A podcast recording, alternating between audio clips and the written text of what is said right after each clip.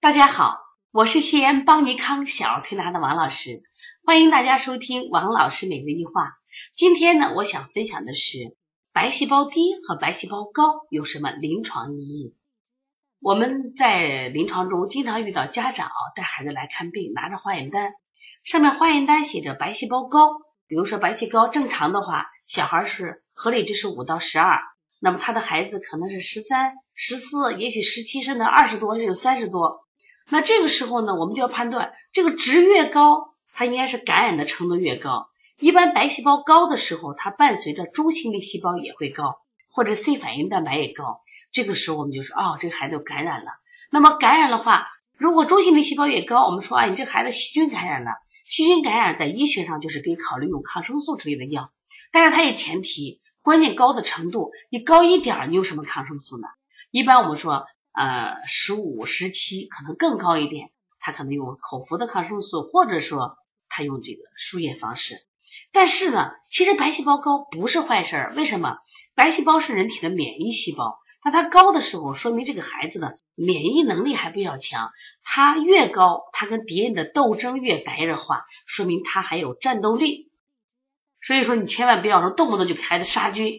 如果孩子精神状态比较好的情况下，能吃能睡。那这个时候白细胞高，我们要观察着，也不要轻易给他用药。但如果这个孩子白细胞高，精神不好，那我们就可能考虑用一些药物来治疗。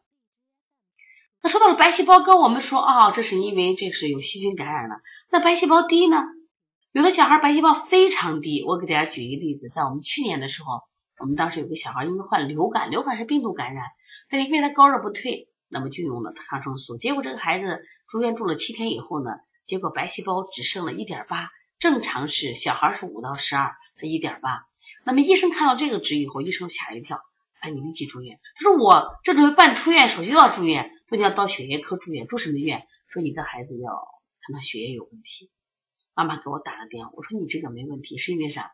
我说你抗生素打太多了，把他的免疫细胞杀死了。我说你吃一点这个增加免疫细白细胞的这个药就可以。当时这个。就是维生素 B 四嘛，后来吃了一段好很多。白细胞低有时伴随着中性粒细胞低，那种孩子免疫力特别差。你们在临床中发现过没有？比如有的孩子很弱，其实你给他调着见好，他可能突然洗个澡或者出去受过风，然后他又感冒了，而且这次感冒可能比上一次还严重。一到医院去，好像肺炎，家长是不是来指责你？你怎么给我娃调的？怎么又是肺炎了？对呀。注意这种孩子免疫免疫细胞就低的这种孩子，他反而是我们人群中不好调的，因为他反复感染。你看我们现在临床中多少孩子一个月烧三次，一个月反复感冒，就不停的感冒，家长能不崩溃吗？我们推拿师能不崩溃吗？为什么？白细胞太低了。说因此白细胞低其实更不好，白细胞低说明他的免疫力差。说现在呢，我们家长一生病啊就用药，我们为什么就是？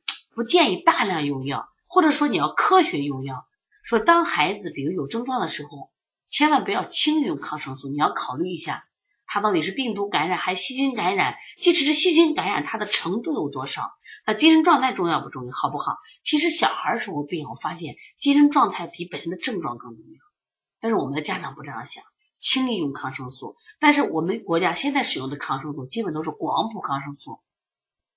广谱抗生素它是通杀，好细菌坏细菌通杀。那么因此，如果你本身这个有细菌感染，那在杀坏细菌的时候也杀了一部分好细菌。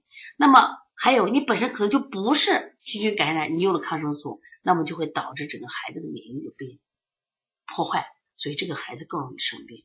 所以说，学会看化验单是特别特别重要的事情，至少让我们在临床中更准确的把握孩子疾病。其实这也是我们。风险把控很重要的一方面。前段时间西安的出现一个四个月的孩子，当然媒体报道啊，经过推拿以后，这个小孩很快的就是脏器衰竭死亡。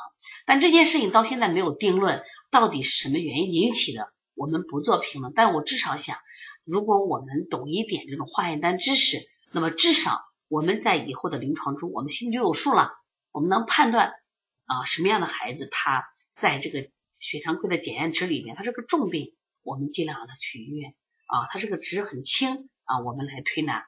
因为我们毕竟现在是个中西医结合的社会，我们要充分发挥中西医的这种优势，然后呢，让它去结合，能对我们的孩子进行保护，而且呢，也对我们自己的是一种保护，因为你能分清楚这个孩子的病情的情况。那么另外呢，我们在月底有一堂这个辩证课程，临床辩证其中讲阴阳五行的中医辩证、舌诊辩证，其中还要讲一节课就是化验单的辩证课。呃，希望大家来学习啊，来学习。那我们也希望能通过学习提高大家的辩证水平。如果大家有兴趣的话，可以呃打我的电话幺三五七幺九幺六四八九，也可以加我们那个微信幺七七九幺四零三三零七。谢谢大家。